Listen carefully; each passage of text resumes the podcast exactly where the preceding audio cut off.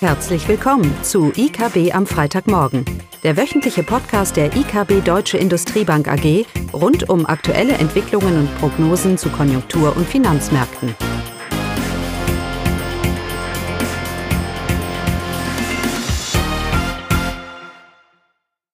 Willkommen zu IKB am Freitagmorgen, heute mit Klaus Bauknecht und Eugenia Wiebe.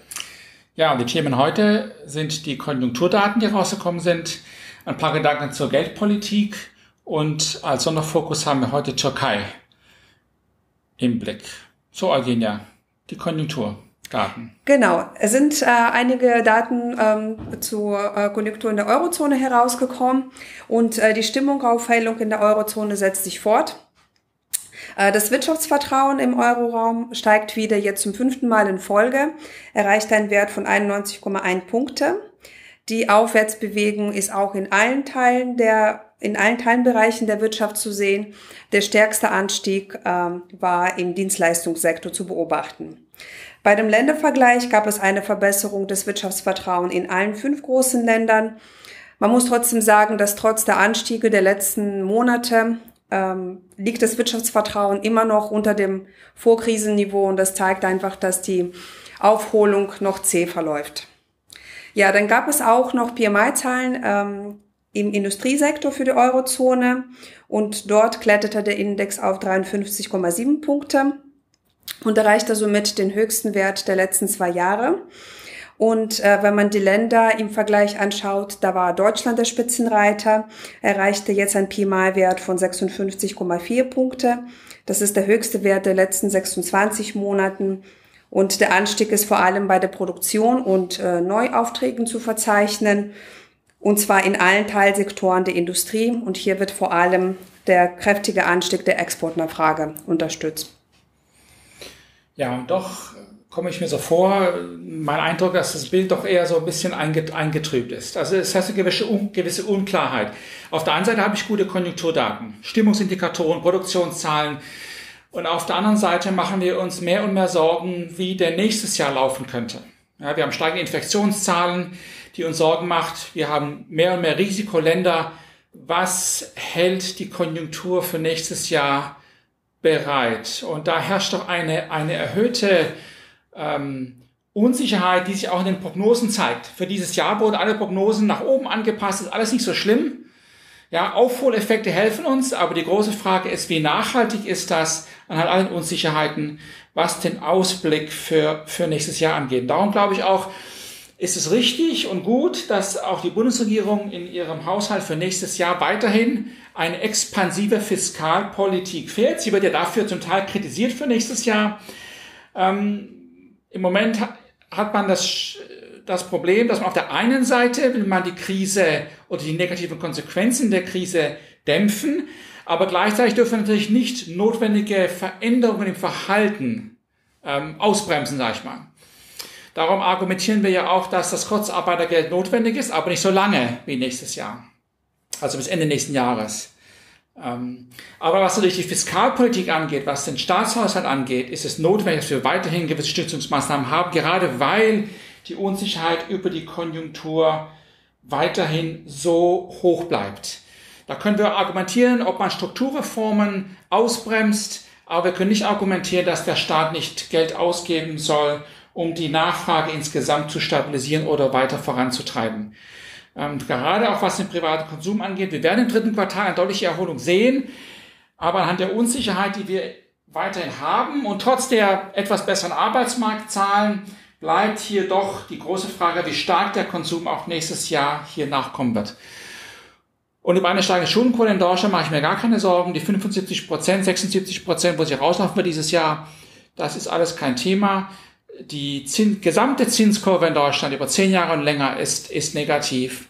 Ähm, und da gibt es überhaupt keine Themen über eine Schuldentragfähigkeit. Die ist absolut gegeben, auch dank äh, der, der EZB so dass wir hier äh, uns relativ wenig Gedanken machen müssen, ähm, wie zum Beispiel der Fall ist in Ländern Italien, Portugal, Griechenland und so weiter.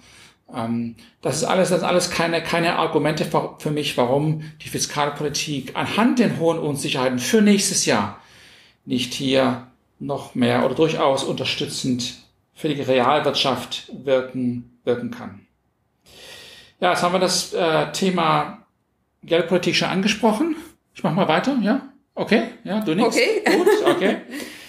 ähm, es kam jetzt wieder die Diskussion auf, ob die EZB denn nicht ihr Ziel anpasst. Also Hintergrund ist ja die FED. Die FED hat ja angekündigt, dass sie jetzt so ein mittelfristig durchschnittliches Inflationsziel verfolgt. Was ist der Gedanke? Wenn ich jahrelang drunter liege, dann kann ich auch mal ein paar Jahre drüber liegen, ist kein großes Thema. Und der Markt interpretiert das so, als dass es am Ende heißt, dass die Zinsen eben noch länger noch niedrig oder niedrig bleiben werden, weil eben die Notenbanken mit einem Inflationsanstieg nicht gleich reagieren müssen. So ist das Argument. Und jetzt wird jetzt auch mehr und mehr hier gespielt, dass nicht auch bei der EZB der Fall sein könnte. Wir warten ja auf die strategische Review, die nächstes Jahr rauskommen wird. Ähm, eine Rede von ähm, EZB-Präsident Lagarde diese Woche hat aber die Vermutungen aufkommen lassen, dass das vielleicht doch auch eine Möglichkeit wäre für die EZB. Für mich ist es alles akademisch, finde ich. Also wenn die Inflationsrate jetzt auf zwei Prozent steigt oder an die zwei Prozent kommt, wird die EZB natürlich ähm, mit einem durchschnittlichen Inflationsziel oder einem grundsätzlichen Inflationsziel von um die zwei Prozent so oder so wird sie nicht reagieren. Weil entscheidend ist ja nicht, wo die Inflation aktuell ist, sondern entscheidend ist ja, wo die Inflation 12, in 12 bis 18 Monaten ist. Die Frage ist ja, bin ich überzeugt davon, dass der Inflationsprozess nachhaltig ist, selbst mit steigenden Zinsen? Oder dass die Realwirtschaft nachhaltig wächst, selbst mit steigenden Zinsen und nicht dadurch Raum bekommen, die Zinsen anzuheben. Also es ist für mich alles eine akademische Diskussion. Es gibt in Europa einfach keinen Raum.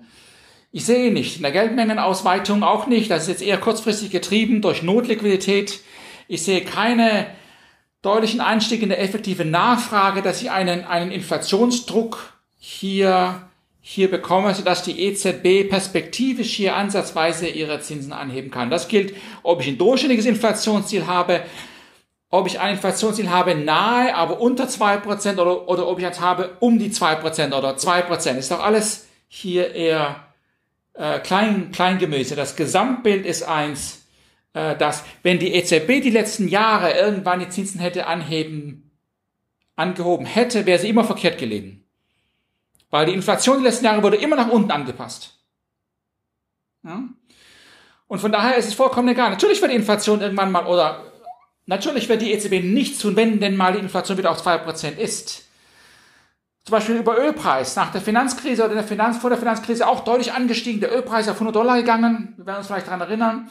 Die Inflation ist deutlich über 2% gegangen und die EZB hat die Zinsen nicht angehoben. Natürlich nicht. Es war ja nur ein kurzfristiger Preiseffekt. Ja? Die Frage ist der nachhaltige Inflationsanstieg. Und da brauche ich kein Inflationsziel von durchschnittlich oder nicht. Das ist, wie gesagt, das ist ak akademisch für mich. Fakt ist, dass die Zinsen nachhaltig niedrig bleiben werden. Und da brauche ich auch keine Regel. Es gibt ja auch diese, äh, die Volkswirte, die sehr stark für eine äh, äh, regelbasierte Geldpolitik äh, schwärmen, so diese Taylor, Taylor Rule. Ja, auf Grundlage von Inflation und Wachstum habe ich ein gewisses Zinsniveau. Ja, aber auch hier gilt doch, dass es ja die zukünftige Inflation sein muss, die in das Modell rein muss. Und die ist mit hoher Unsicherheit umgeben. Also auch hier gibt es kein Argument rein mechanisch. Jetzt habe ich wieder Wachstum und Inflation ist auf einem gewissen Niveau. Jetzt müssen die Zinsen angehoben werden. Ja, das ist, ähm, das war schon immer und, und sollte auch weiterhin nicht der Maßstab, der Maßstab sein. Vor allem, weil wir ja in Europa eine Währungsunion haben, die alles andere als vollkommen ist. Ja, das kann man sicherlich sagen anhand der unterschiedlichen Fiskal, fiskalen Maßnahmen, die geführt werden, beziehungsweise die unterschiedlichen ähm, Wirtschaftspolitik, die ja auch betrieben wird. Wir wissen das alle. Wir haben noch, noch nicht diese Fiskalunion, die wir hier äh, sicherlich gerne, gerne hätten. Und von daher ist es auch legitim, dass die EZB, wenn es um Finanzstabilität geht, um eine anhaltend stabile Preisentwicklung, das Gesamtkonstrukt Euroraum im Raum weiter behält. Das ist für mich kein Gegenspruch. Und in einer Welt, wo wir eben so hohe Schuldenquoten haben, ist es notwendig, dass die EZB zum Aufrechterhalt des, des Euros und zum, zur Stabilisierung des Finanzsystems Euroraum dass sie da eben auch Aufkaufprogramme durchführt und die Zinsen niedrig hält. Das wird sie so offiziell nie sagen, aber das ist für mich immer noch im Rahmen des Mandats. Schwierig wird es für die EZB nur dann, wenn ich einen nachhaltigen Inflationsanstieg hätte und die Schuldendynamik der Länder sich immer noch nicht verbessert haben. Dann hätte es ja ein bisschen ein Dilemma, weil sie müsste dann wirklich die Zinsen anheben. Sie können sich nicht mehr hinter einer perspektivischen Inflationsdruck oder auch nicht oder äh, Prognosen, die zeigen, dass sie nicht zum Inflationsziel kommen, dahinter verstecken und sagen, nee, wir erhöhen, die Zinsen nicht. Das wäre nicht mehr gegeben. Und gleichzeitig wissen wir auch, dass wenn die Zinsen in der Eurozone ansteigen würden, real positiv sein würden, dass die Schuldentragfähigkeit von Portugal, Italien, ich tue mal Spanien auch noch mit rein, nicht mehr gegeben wäre. Also das wäre so dass der Super-GAU für, für Europa. Ja, eine nachhaltende, überzeugender Inflationsanstieg und gleichzeitig weiterhin die Schuldenentwicklung, wie sie, wie sie aktuell ist, beziehungsweise die hohen Schuldenquoten, die, die ich habe. Nur die Frage, die wir stellen müssen, ist, ob wir wirklich glauben, dass so etwas möglich ist. Ist es möglich, dass Staaten, die so hoch verschuldet sind und auch der Privatsektor, dass ich eine dermaßen hohe effektive Nachfrage in der Wirtschaft habe, um Inflation zu generieren. Früher war das der Fall übrigens. Da, darum, da kommt dieser Gedanke her, dass höhere Defizite zu Inflation führen vom Staat, weil der Staat gibt zu viel aus, ähm, Demand, äh, ach, äh, Nachfrage induzierte Inflationsdruck steigt und dann habe ich das Inflationsproblem, dann müssen die Zinsen steigen, dann habe ich einen Crowding-out-Effekt und da kommen die ganzen volkswirtschaftlichen Modelle wieder rein, die uns dann sagen, dass hier die Notenbank agieren muss und dass Defizite schlecht sind. Aber in der Welt, in der Welt leben wir ja, ja nicht mehr, würde ich einmal behaupten, zumindest mal mittelfristig nicht. Und von daher gibt es für mich diesen, diesen grundsätzlichen Widerspruch nicht. Und die EZB tut gut daran, ähm, weiterhin die Zinsen nicht nur aus Inflationsperspektive, sondern aus dem Halt der Eurozone anhalten, niedrig, niedrig zu halten. Ich darf mal andersrum sagen. Wollen wir der EZB den Raum geben, ihre Zinsen anzuheben, perspektivisch, dann brauche ich nicht nur eine nachhaltige Inflation perspektivisch, sondern ich muss vor allem das Schuldenproblem in Europa lösen. Ein bisschen Ehrlichkeit wäre gefragt, dass man Italien, dass man die Verpflichtung, die indirekt jetzt auf der EZB lastet, dass man die ihr, die ihr nimmt. Und das mache ich nicht, indem ich auf Maastricht verweise oder nicht. Maastricht interessiert kein, äh, kein Menschen mehr. Und Länder wie Italien mit solcher einer hohen Schuldenquote, die können gar nicht mehr. Also würde ich mal behaupten, und da gibt es auch akademische Studien, die das zeigen, dass wenn Schuldenquoten über ein gewisses Niveau sind, es einfach nicht mehr machbar ist, auch äh, in der Gesellschaft nicht mehr leg legitimiert werden kann, dass sie hier eine, eine Wende in ihrer Schuldenquote hin, hinbekommen. Ich glaube, Italien wird nächstes Jahr da sein mit ihrer Schuldenquote. Das heißt, hier ist Europa gefragt, damit sie der EZB den Raum gibt, bevor wir überhaupt über EZB-Politik sprechen. Jetzt habe ich schon viel Zeit verbraucht, ne? Genau. Sind wir schon über den Zeitraum? Oh, wir sind schon ein bisschen über der Zeit. Du sagst noch kurz was zur Türkei. Genau, ähm, wenn wir über niedrige Inflation sprechen, hat Türkei mit ganz anderen Problemen zu kämpfen. Hohe Inflation unter anderem. Ähm, ja, Türkei hat schon seit Jahren äh, mit Strukturproblemen zu kämpfen, chronisches Leistungsbilanzdefizit, ähm, Abhängigkeit vom ausländischen Kapital und auch hohe Inflation. Nun verschlimmert natürlich die Corona-Krise die Wirtschaftssituation noch stärker. Das BIP jetzt im zweiten Quartal um 11 Prozent eingebrochen. Ja, all das hat natürlich auch die eine Auswirkung auf die türkische Währung. Die türkische Lira hat äh, stets äh, abgewertet gegenüber US-Dollar und Euro. Seit Juni verlor die Währung mehr als 11 Prozent an Wert gegenüber US-Dollar. Und das hat jetzt nun ähm, die türkische Zentralbank dazu veranlasst, äh, den Zinssatz überraschend ähm, anzuheben, und zwar um zwei Prozentpunkte. Überraschend, weil bisher ähm, waren die Zin Leitzinsen äh, trotz der hohen Inflation und Wertverluste äh, der Lira zugunsten der Wirtschaftsentwicklung gesenkt. Äh, das hat auch der Präsident Erdogan stets äh, äh, ja, beeinflusst und auch äh, gewünscht. Nun, ja, jetzt ist die Frage, wie geht es mit Lira weiter und wird dieser neue Schritt der Zentralbank dazu verhelfen, den Wertverfall der Lira nachhaltig, nachhaltig stoppen zu können? Ja, die Antwort ist kurz. Es wird nicht äh, denn ich, denn äh, was ich jahrelang versäumt habe an Wirtschaftspolitik, kann ich nicht durch eine kurzfristige Zinsanhebung lösen. Das Problem liegt nicht in einer kurzfristigen Zinsanhebung, sondern in nachhaltig höheren Zinsen oder nachhaltig höheres Wachstum. Beides ist unwahrscheinlich in der Türkei kurzfristig. Von daher wird Lira weiterhin ihren Abwertungsdruck aufrechterhalten. Ähm, genau. Gut. So ist das. Das ist ein, wie in Südafrika, auch in Argentinien, ist eine Fehleinschätzung der lokalen Politik, die glauben, dass die Probleme in der Abwertung kurzfristig sind oder von Spekulanten sind, während man mal lieber seinen eigenen Haushalt anschaut.